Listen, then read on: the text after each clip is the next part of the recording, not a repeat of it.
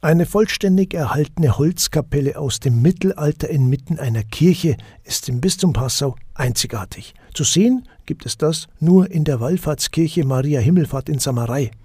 Doch nicht nur deswegen ist sie auch heute noch ein beliebtes Wallfahrts- und Ausflugsziel. Einmalig im ganzen süddeutschen Kirchenbau ist der monumentale frühbarocke Schnitzaltar von Jakob Bendel. Mesnerin Anita Schneider und Pilgerbetreuer Herbert Webersberger wissen bestens Bescheid um Maria Himmelfahrt in Samarei. Sie kennen wirklich alle Details zu ihren materiellen und immateriellen Schätzen und haben Kollegin Stefanie Hintermeier alles genauestens gezeigt. Etwas versteckt und von weitem vielleicht auch etwas unscheinbar mag sie wirken. Die Wallfahrtskirche Maria Himmelfahrt in Samarei doch birgt diese Kirche einzigartige Schätze, die es nirgendwo sonst gibt. Betritt man sie zum ersten Mal, schlägt einem allein schon mit diesem Hochaltar eine regelrechte Wucht entgegen. Das frühbarocke Schnitzkunstwerk von Jakob Bendel ist ein Unikat, das seinesgleichen sucht. Das ist im süddeutschen Kirchenbau einmalig, eine ganze Altarwand wie eine Ikonostase aus diesen byzantinischen Kirchen. Und das ist wirklich im süddeutschen Kirchenbau einmalig. Zentraler Punkt von dem Altar ist natürlich das Altarbild Maria Himmelfahrt, Festtag am 15. August. Und das ist das Patrozinium von dieser Wallfahrtskirche, ja, das Bettel am Hochaltar. Dann haben wir natürlich die zwei Rösser, auf der linken Seite und auf der rechten Seite. Da haben wir eben hier links den heiligen Georg, ja, der Drachentöter, und auf der rechten Seite den heiligen Martin, der seinen Mantel teilt. Und diese beiden Heiligen symbolisieren also diese zentralen Punkte von unserem katholischen Glauben, das Böse zu besiegen, zu überwinden mit Gottes Hilfe und das Gute zu tun. Also das Böse besiegen wie Georg und das Gute tun und barmherzig sein wie der Martin. Ja, dann haben wir die zwei Seitenaltäre. Da ist auf der rechten Seite drüben der heilige Hieronymus, einer der vier alten Kirchenväter. Ja, er hat die Bibel als erster Kirchenvater ins Lateinische übersetzt und ist auf diesem Altar. Über dem heiligen Hieronymus, ganz oben, ist ein kleines Beitel vom Evangelisten Matthäus. Ja, einer von den vier Evangelienschreiber. Wenn wir dann zum linken Seitenaltar umschauen, da haben wir ganz ein besonderes Gnadenbeitel das Martyrium der heiligen Corona. Und die Corona hat uns die letzten Jahre beschäftigt und es sind besonders äh, Pilgergruppen und einzelne Personen hergekommen und haben an diesem Altar ja, die heilige Corona um Hilfe und um Schutz gebeten ja, in dieser Pandemie. Und es war wirklich so schön, wenn man erlebt, der Glaube ist stärker auch als eine Corona-Krise. Ja, und die Corona ist eine Märtyrerin, die hat man für ihren Glauben an Jesus zwischen Palmen hineingespannt und die hat es dann zerrissen ja, für Jesus. Also heilige Corona, bitte für uns. Und deswegen schwebt über der Corona ein Engel mit dieser Siegespalme der Märtyrer ja, weil sie eine Märtyrerin ist. Dann über dem Bettel von der heiligen Corona ganz oben links ist nur ein Bettel von der heiligen Elisabeth. Die Elisabeth von Thüringen, ja, eine volkstümliche Heilige. Ja, sie ist ja schon mit 24 Jahren gestorben, hat ihr Leben total aufgezehrt für die Armen und die Kranken. In der Nische drin vom Hochaltar, da haben wir jeweils links und rechts zwei fast lebensgroße geschnitzte Figuren von diesen vier alten lateinischen Kirchenväter. Und da ist auf der linken Seite drüben der Papst Gregor der Große und der heilige Hieronymus. Auf der rechten Seite dann der heilige Ambrosius und der heilige Augustinus. Ja, die vier Kirchenväter ja, im Altar. Ja, was ganz was Besonderes ist in dem Altar, es ist ein Rosenkranzaltar, weil bei uns da in Samarei ist ja jeden Tag um vier Uhr Nachmittag eine heilige Messe und vor der Messe wird auch der Rosenkranz bett, jeden Tag. Und in dem Altar, da ist der freudenreiche Rosenkranz drin, ganz plastisch dargestellt, mit Figuren, mit Bettel. Ja, und zwar der ganze freudenreiche Rosenkranz. Das geht an auf der linken Seite drüben. Erstes Geheimnis vom freudenreichen Rosenkranz, den du, o Jungfrau, vom Heiligen Geist empfangen hast, Maria Verkündigung. Und da sieht man den Erzengel Gabriel, wie er zu der Himmelmutter kommt und ihr verkündet, du wirst ein Kind empfangen vom Heiligen Geist. Und da sieht man auf dem Beutel, wie hinten der Heilige Geist in Form der Taube und mit einem Sturm, mit einer richtigen Wolken auf die Mutter Gottes kommt. Das zweite Geheimnis, das haben wir dann auf der linken Seite über dem heiligen Georg, ganz oben, Maria Heimsuchung, den du, o Jungfrau, zu Elisabeth getragen hast. Und da heißt es ja im Evangelium, Maria eilte zu ihrer Base Elisabeth. Ja, ihrer hat es pressiert, weil sie sich einfach gefreut hat. Gell? Sie hat einfach einen Jesus empfangen und, und sie wollte ihrer Verwandten verzeihen. Und das ist auch das Schöne im Glauben, weil das möchte man dann weiter verzeihen, weil es einfach schön ist. Ja, also das zweite Geheimnis. Das dritte Geheimnis ist dann auf der rechten Seite, ganz unten, den du, o Jungfrau, geboren hast. Also die Weihnachtsgeschichte ist auch ganz plastisch dargestellt mit Figuren. Dann die Hirten, die wo sich freuen, dass sie da hingekommen haben. Und da in dieser Darstellung ist ein Bettel eingemalt, wo die Engel bei den Hirten verkünden, eine große Freude verkünde ich euch. Ja, der Retter ist geboren, der Messias. Und das ist einfach, ja, der ganze Himmel hat sich gefreut, weil der Jesus geboren ist. Ja, dann kommen wir zum vierten Geheimnis vom freudenreichen Rosenkranz, den du, o Jungfrau, im Tempel aufgeopfert hast. Das ist auf der rechten Seite im Altar über dem heiligen Martin, ganz um. Und da sieht man, wie ja, das Jesuskind im Tempel dargebracht wird. Das war halt damals ja, Gesetz und Tradition damals in, also in, im, im, jüdischen Volk, dass man das Kind ja, im Tempel darbringt. Und auch Maria und der Josef haben sie ans Gesetz gehalten und haben das da. Ja, und dann haben wir noch das fünfte Geheimnis vom freudenreichen Rosenkranz, den du, o Jungfrau, im Tempel wiedergefunden hast. Das ist heute halt die Geschichte, wo der zwölfjährige Jesus im Tempel blimm ist. Er hat nichts gesagt, ist einfach da geblieben und die Maria und der Josef, die waren schon wieder einen Tag auf dem Heimweg und dann suchen sie den Baum, finden ihn nicht und sind wieder in den Tempel und haben ihn dann gefunden und ja, wir kennen die Geschichte, wo sich Maria natürlich angetan hat. Die Maria hat Sorge gehabt um ihr Kind. Ja, und so ist der ganze freudenreiche Rosenkranz in dem Altar abgebildet. Absolut legendär, der geschlamperte Engel von Samurai. Und es ist wirklich so, wenn man den nicht gesehen hat, dann war man gar nicht da. Und den findet man nicht so leicht, weil in dem Altar sind 101 Englein und Figuren verbaut. Und der geschlamperte Engel, das ist halt ein besonderer. Ja. Wo ist er denn?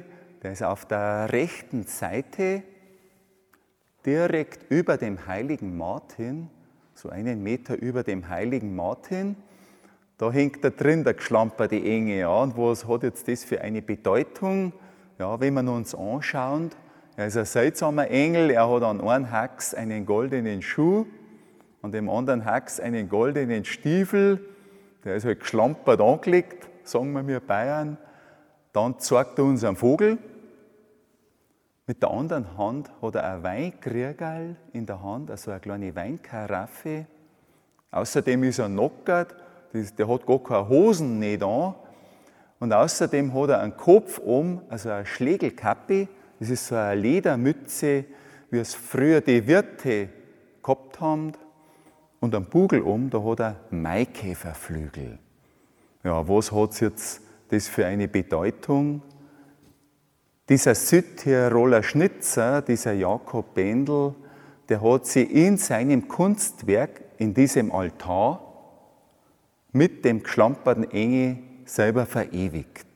Und das hat schon seine Bedeutung, weil der Jakob Bendel, der ist aus Südtirol dahergekommen, hat das Arbeiten angefangen und hat ja die erste Zeit von irgendwas leben müssen und hat dann einfach ein kleines Wirtshaus betrieben, dass er selber seinen Lebensunterhalt verdient hat. Und deswegen hat der geschlamperte Engel eben diese Wirtskappe, ja, diese Schlägelkappe, deswegen hat er das Weinkriegerl in der Hand, ja, Zeichen der Gastfreundschaft des Wirtes. Und vielleicht hat er ein bisschen zu viel getrunken, deswegen zeigt er uns einen Vogel. Ja, also das ist der geschlamperte Engel. Ja, ist aber nicht so wichtig. Das Wichtigste ist natürlich die Gnadenkapelle, das Wunder von Samarei und die Geschichte, wo da dahinter steht. Zu sehen und entdecken gibt es in der Wallfahrtskirche Maria Himmelfahrt in Samarei noch so einiges. Gleich erkunden wir den Innenraum der einzigartigen Kirche im Bistum Passau. Samarei ist eine regelrecht geballte Einzigartigkeit an sakralen Werken. Lenkt man den Blick weg vom Hochaltar zur Orgelempore, entdeckt man hier acht große Bilder, die so in ihrer Zusammenstellung eine absolute Seltenheit sind. Und das ist der ganze irdische Lebensweg von unserer Gottesmutter Maria. Und zwar geht es dann an auf der linken Seite drüben, die Geburt der kleinen Miriam. Und da sieht man die Anna und den Joachim, also die Mama und Papa von der Mutter Gottes, praktisch die Oma und Opa von Jesus. Also ganz was Besonderes, Maria wird geboren. Das zweite Bettel, Maria geht in die Tempelschule ja, als junges Mädchen wird sie in den Tempel geführt und da sieht man dann am dritten Bild Maria beim Lesen, beim Studieren, ja, in diese alten Prophetenbücher. Ja, Maria war praktisch gebildet. Das vierte Bettel ist dann die Verlobung mit St. Josef. Ja, sie war mit dem Nährvater Jesu Christi praktisch verlobt. Das sieht man am vierten Bettel. Das fünfte Bettel ist dann die Geburt Jesu, also Weihnachten. Ja, dann geht es weiter. Das sechste Bettel, die heilige Familie mit Johannes dem Täufer. Und da sieht man den kleinen Johannes, der ist ja genau sechs Monate älter wie der Jesus und der hat bloß so einen Lederfetzen umhängen und der kleine Jesusbur sitzt auf einem Schaf auf einem Lamm. Und der Jesus, er ist ja selber das Lamm Gottes, der später praktisch für unsere Sünden stirbt. Das siebte Bettel dann, der Abschied Jesu von seiner Mutter. Und das ist die Szene, wo der Jesus dann von daheim weckert geht. Er verlässt das Elternhaus. Ja, und dann zum Abschluss das achte Bild, der irdische Tod von der Maria, ihr Sterben, ja. Und so haben wir den ganzen irdischen Lebensweg von unserer Mutter Gottes, von ihrer Geburt ja, bis zum ihrem Sterben mit acht Bettel abgebildet, dargestellt. Und das ist natürlich ganz was Besonderes, Und das muss man sich am besten auch selber einmal anschauen. Zumindest gesehen und bestenfalls auch gehört haben sollte man die Orgel. Unser Orgel an der Empore, es ist die älteste Kirchenorgel im Bistum Passau. Ja, also die alte Kirchenorgel ist an der Empore oben und wird auch nur bespielt, also die geht nur, weil bei uns ist ja jeden Tag ein Mess in Samerei um vier Uhr Nachmittag. Und normal haben wir Samstag und Sonntag auch einen Organisten oder Organistin und so ist die auch noch in Schuss und man kann es auch noch hören. Zwei Beitel haben auf der Seite von der Orgel dran und das ist auf der linken Seite der König David an der Harfe, also dieser Psalmensänger, der wo diese Psalmen gesungen hat.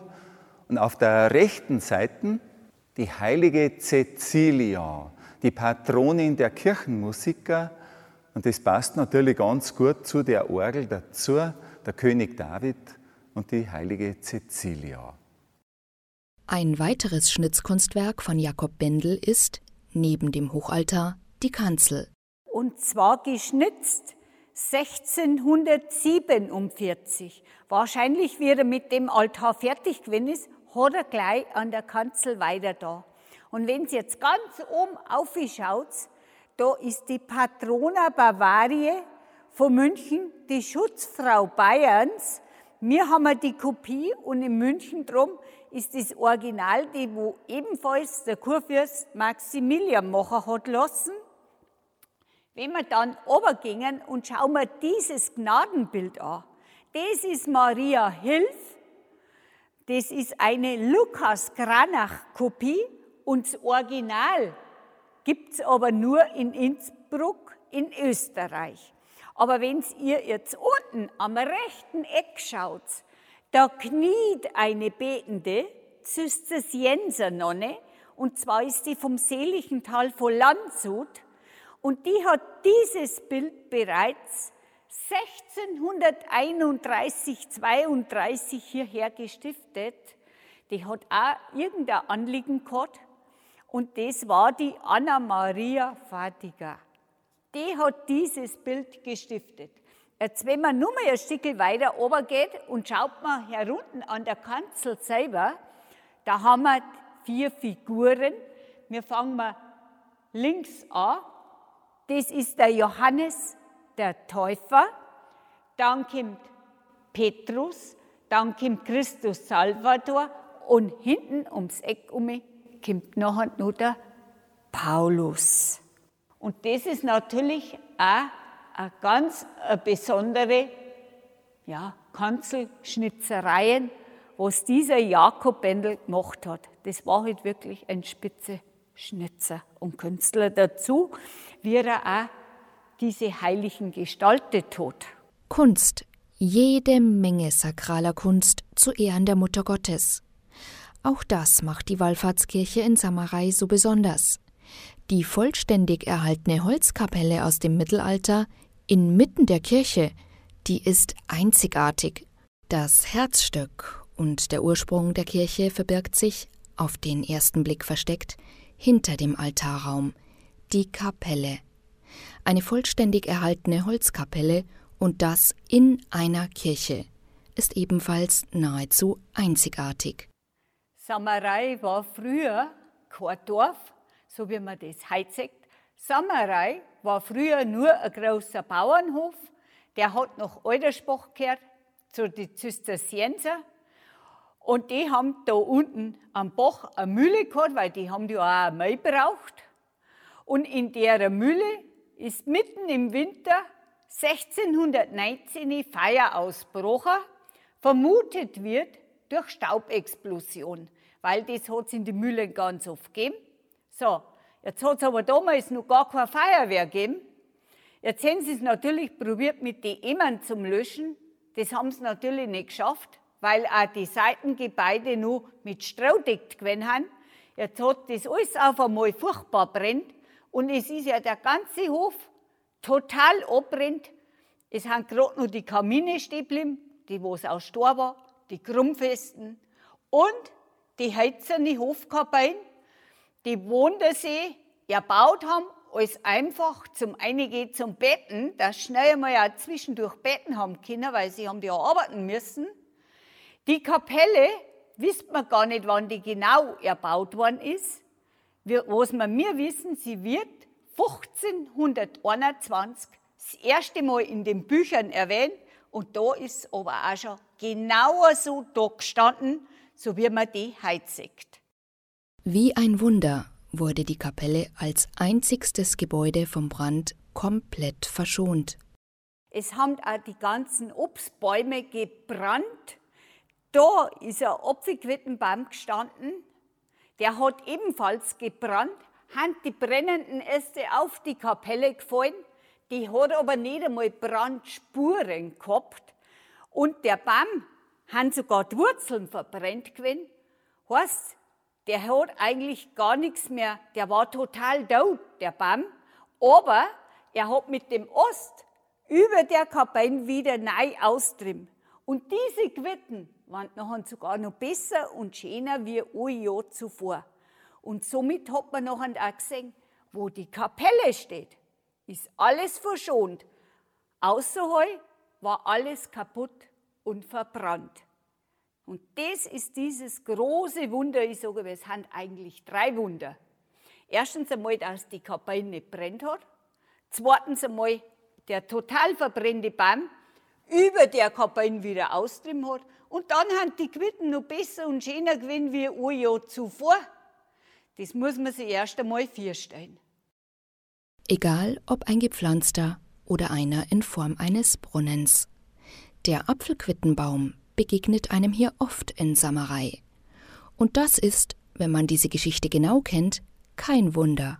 Der Abt Michael Kirchberger hat natürlich seine gleich angeschafft, die sollen die Quitten brucken. Er hat einen Brief geschrieben und den Brief hat er mit den Quitten auf Minger geschickt zu der Kurfürstin Elisabeth mit der Bitte, sie sollte es ihrem Mann, unseren Kurfürst Maximilian, weiterleiten und der Maximilian hat natürlich auch gleich das Wunder drin gesehen.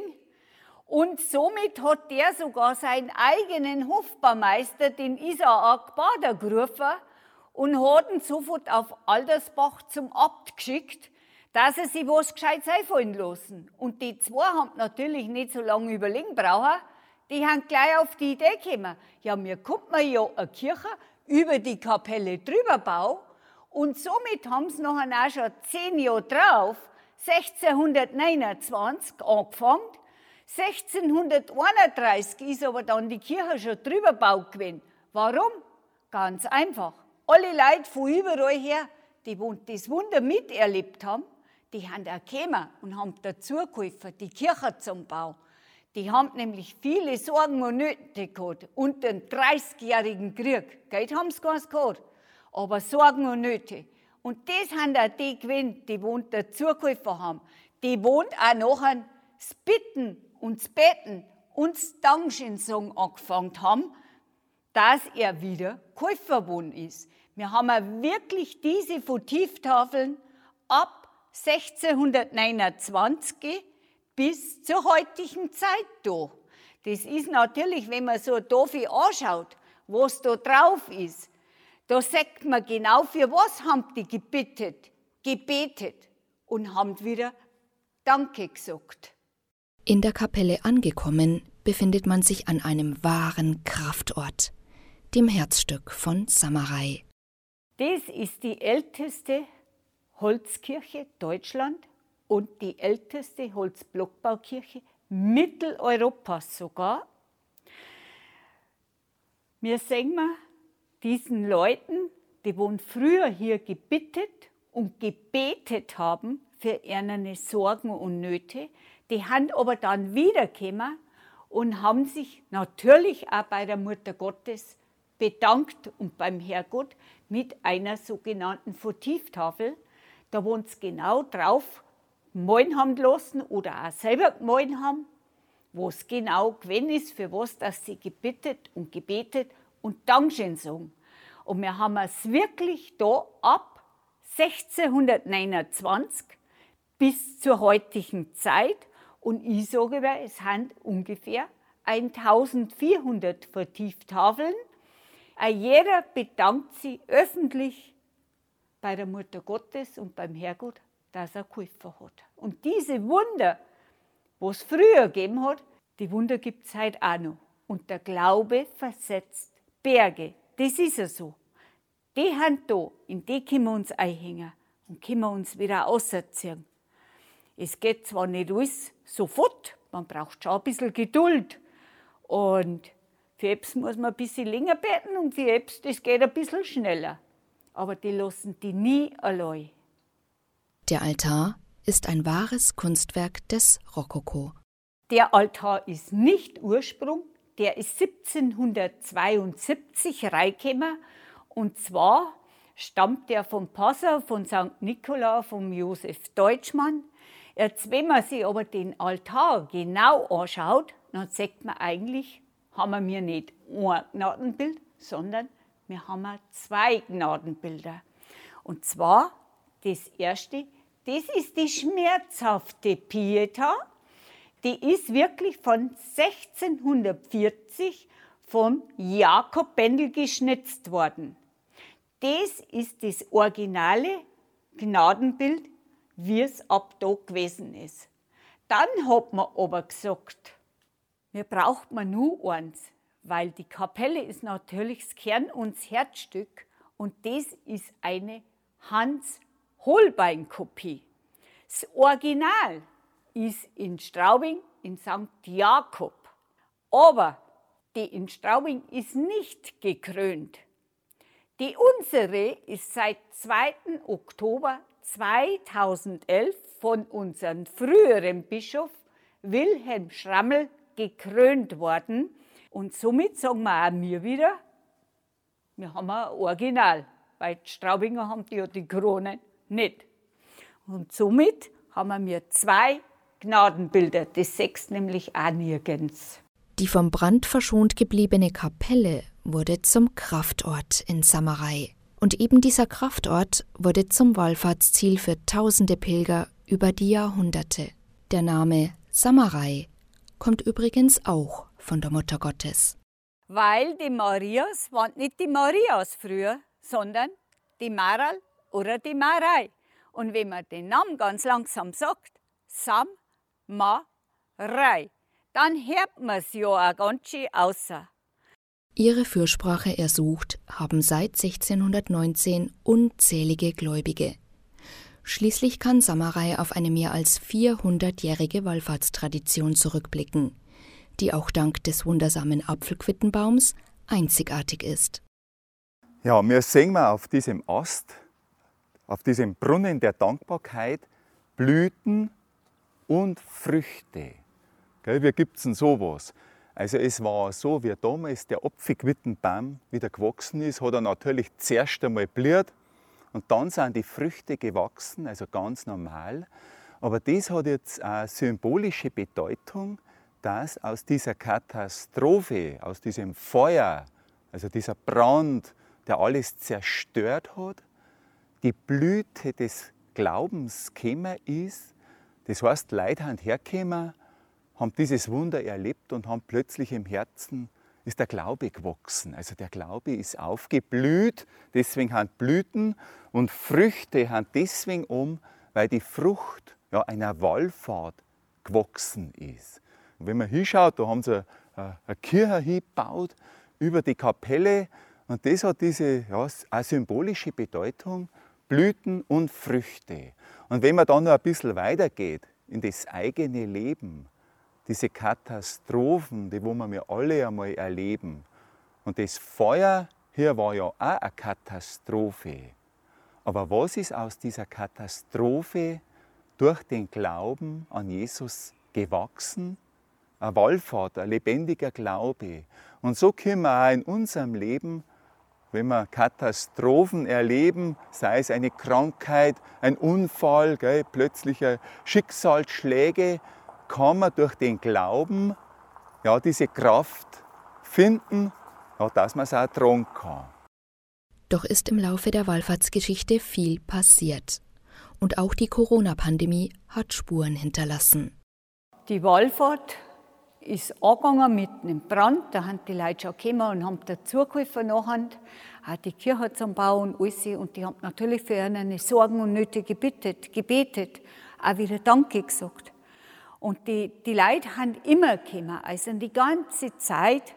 Äh, es kommen auch bestimmte Pfarreien zu Fuß noch her, äh, oder mit Busse, Privatautos, mit, mit die Radl kommen jetzt ganz viel.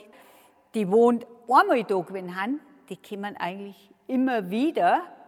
Nur was sie jetzt verändert hat zu Corona, die Busse gingen uns an und wir hoffen natürlich schon, dass wieder der Aufschwung kommt. Wir haben ja früher 150 bis 200 Busse gehabt im Jahr. Und so hofft die Miesnerin, dass das wieder richtig losgeht. Wir freuen uns auch und ja, warten wir auf die Leute. Dass wir ja die Kirche erklären, dass man ja das ein bisschen nahe bringt, was wir mir eigentlich für einen Schatz in Samerei haben. Einen in jeglicher Hinsicht einzigartigen. Das war Menschen und Geschichten mit unserer Spezialausgabe über die Wallfahrtskirche Maria Himmelfahrt in Samarei. Auch hier möchten wir Ihnen einen Besuch vor Ort unbedingt ans Herz legen. Absolut sehenswert und interessant. Danke an Mesnerin Anita Schneider und Pilgerbetreuer Herbert Webersberger und natürlich danke an Kollegin Stephanie Hintermeier für die tolle Aufbereitung. Für heute Servus, schön, dass Sie dabei waren. Bis zum nächsten Mal.